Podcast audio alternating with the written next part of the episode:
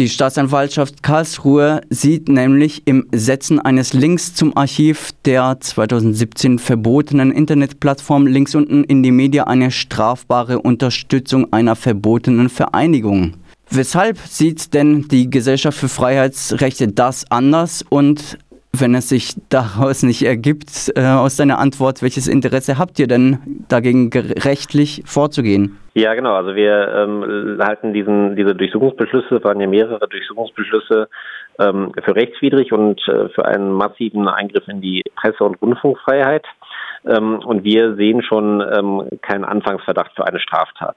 Ähm, erstens ist schon überhaupt nicht klar, ähm, ob dieses Archiv, also wer das, wer das Archiv überhaupt betreibt und ob das überhaupt dieselbe Vereinigung ist, die damals 2017 verboten wurde. Ähm, dazu hat das ähm, Amtsgericht, das den Durchsuchungsbeschluss äh, erlassen hat, ähm, auch überhaupt nichts zugesagt. Ähm, und zweitens kann halt im Setzen eines Links ähm, keine Unterstützungshandlung gesehen werden. Äh, der Begriff der Unterstützung, den kann man natürlich jetzt erstmal sehr weit auslegen.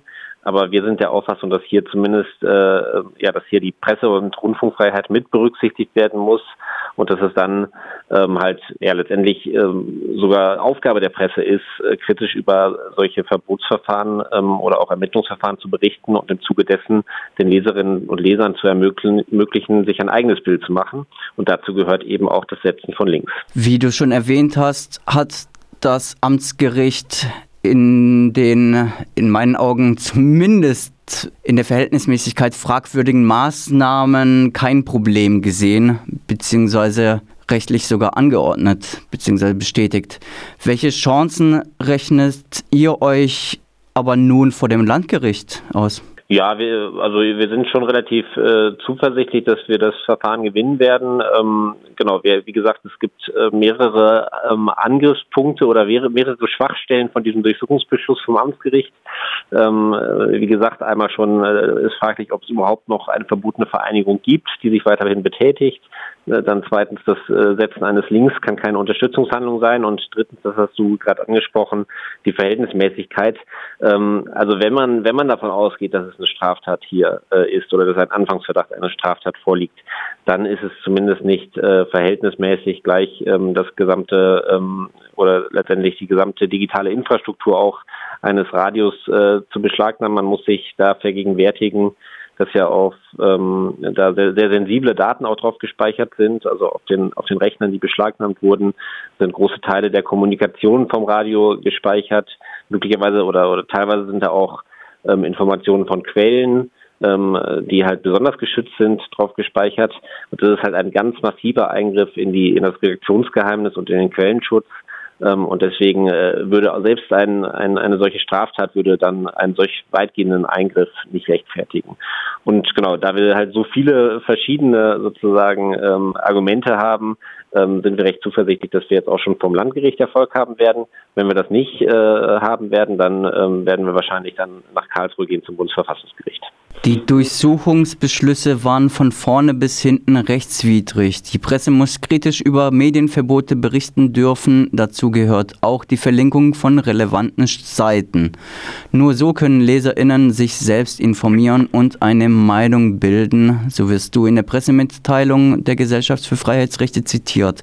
Und weiter, die rechtswidrigen Durchsuchungen und Beschlagnahmungen schließen nahtlos an das unverhältnismäßige Verbot von links unten in die Medien an. Erst wurde das Vereinsrecht missbraucht, um ein Online-Medium zu verbieten. Jetzt wird auch noch kritische Berichterstattung über dieses Vorgehen kriminalisiert, heißt es darin weiter. Ich will dich jetzt nicht zum Spekulieren animieren, aber vielleicht kannst du es zumindest einschätzen. Wieso ist es gerade Radio Dreikland, das in dem Maße angegriffen wird? Und siehst du darin vielleicht eine politische Motivation der Karlsruher Staatsanwaltschaft? Naja, also die äh, Staatsanwaltschaft und das, das Amtsgericht, das, das den Durchsuchungsbeschluss erlassen hat, gehen offenbar davon aus, dass äh, diese kritische Berichterstattung, die äh, bei Radio Dreigland äh, ja durchaus vorhanden ist und äh, irgendwie, also der, der betreffende Journalist macht ja keinen Hehl daraus, dass er, dass er das Verbot von links unten in die Media kritisch sah. Das, ähm, ähm, das wertet letztendlich äh, die, die Staatsanwaltschaft und das Amtsgericht als Indiz dafür, ähm, dass man sich die Inhalte von diesem Archiv zu eigen macht. Ähm, und dass man deswegen ein sogenannter verlängerter Arm der verbotenen Vereinigung sei. Und äh, das ist äh, von vorne und hinten äh, falsch. Also es muss natürlich möglich sein, auch kritisch über solche ähm, Verbotsverfahren zu berichten. Das hat auch das Bundesverfassungsgericht schon schon mehrfach bestätigt. Ähm, das ist sozusagen Teil des demokratischen Diskurses. Man darf auch dafür eintreten, dass so ein Verbot wieder aufgehoben wird. Ähm, und deswegen darf äh, das nicht herangezogen werden, dass jetzt Radio Dreieckland beispielsweise sich als links versteht oder ähm, dieses, dieses Verbot von links unten in die Media kritisch sieht. Ähm, also das ähm, glaube ich schon, dass das eine Rolle gespielt hat, aber das ist wie gesagt mit dem mit den Grundrechten und ähm, ja nicht vereinbar. Stichwort Grundrechte. Man könnte ja meinen, dass Radio Dreieckland nicht als Presseorgan ernst genommen wird, trotz dessen, dass es eben im Grundgesetz verankert ist, dass es solche Unterscheidungen eigentlich nicht geben dürfte. Siehst du da das auch so und welche Gefahren ergeben sich deiner Meinung nach hieraus?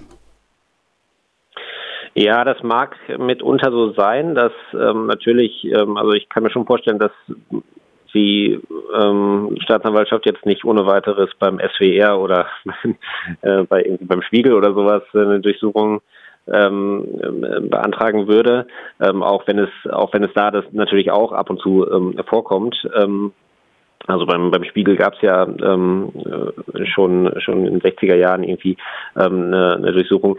Aber ähm, genau, also letztendlich vom, vom Rechtlichen ist es klar, die Rundfunkfreiheit setzt jetzt irgendwie nicht voraus, dass es ähm, kommerziell oder öffentlich-rechtlich ist, sondern auch freie Radios sind von der Rundfunkfreiheit geschützt. Ähm, und ähm, auch, auch ehrenamtliche Journalistinnen und Journalisten können sich auf die Rundfunkfreiheit berufen. Also der, der Bürgerinnenjournalismus ist auch grundrechtlich geschützt. Ähm, und insofern sehe ich da äh, vom Rechtlichen her kein, keine Möglichkeit zu differenzieren.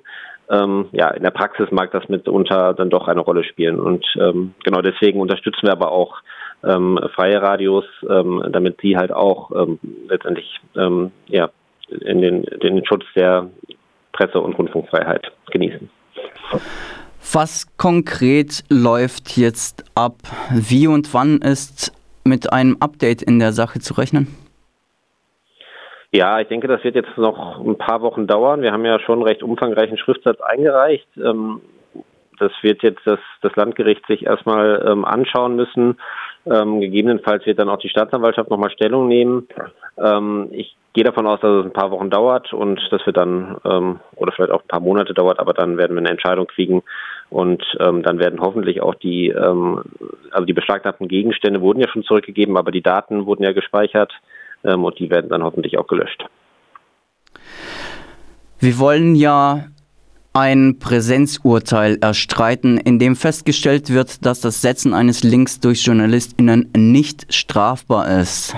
Es liegt zwar im Namen an sich eines Präsenzurteils, aber fällt dir nicht trotzdem ähm, zumindest ein ähnlicher Fall ein, in dem in ähnlicher Weise vor Gericht gestritten werden musste? Ja, es gibt tatsächlich nicht so viele Urteile zu dieser Frage. Ähm, es gibt natürlich so ein paar Urteile zu, äh, zum Setzen von Links. Das sind dann irgendwie beispielsweise ähm, Urteile, die sich mit äh, Urheberrechtsverstößen auseinandersetzen oder mit äh, Verbreiten von äh, Kinderpornografie. Also da liegt die Sache dann nochmal ein bisschen anders. Ähm, und speziell ähm, das Setzen von Links im Zuge von Berichterstattung durch die Presse, da gibt es tatsächlich sehr wenig äh, ähm, Rechtsprechung zu. Und äh, genau deswegen haben wir uns auch entschieden, hier ähm, den Fall zu unterstützen, weil wir hier halt ähm, sehen, dass, dass da eine Lücke letztendlich in der Rechtsprechung existiert und dass wir das füllen wollen mit, mit einer ja, grundrechtsfreundlichen Entscheidung. Ähm, ja, am besten jetzt schon vom Landgericht, aber zur Not dann eben auch vom Bundesverfassungsgericht. Zuletzt, wie bewertest du, dass Redaktionen und Journalistinnen vor Gericht ziehen müssen, um geltendes Recht zu verteidigen? Ja, gut, das ist natürlich, äh, gehört natürlich zum Rechtsstaat dazu, dass man ab und zu auch mal vor Gericht ziehen muss. Ich war schon, äh, ja, es hat mich schon erschreckt teilweise, was ähm, mit welcher Leichtigkeit über manche Probleme ähm, hinweggegangen wurde hier von der Justiz. Also es ist mit Sicherheit kein, kein Ruhmesblatt für die Justiz. Ähm, genau. Ähm, dass Journalistinnen und Journalisten ähm, vor Gericht gehen, ist nichts Neues. Also es gab immer wieder auch Angriffe auf die, die Pressefreiheit in Deutschland. Ähm, und äh, wenn, wenn die Justiz das dann letztendlich äh, korrigiert, dann, dann gehört das halt letztendlich, ähm, ja, das gehört nicht zum Rechtsstaat dazu. Es wäre natürlich besser, wenn es gar nicht dazu kommen würde, aber ähm, genau, dann, dann zeigt das halt auch, dass der Rechtsstaat bis zu einem gewissen, also zu einem gewissen Maße halt ähm, auch funktioniert und ähm, dass dann diese Entscheidungen letztendlich auch korrigiert werden.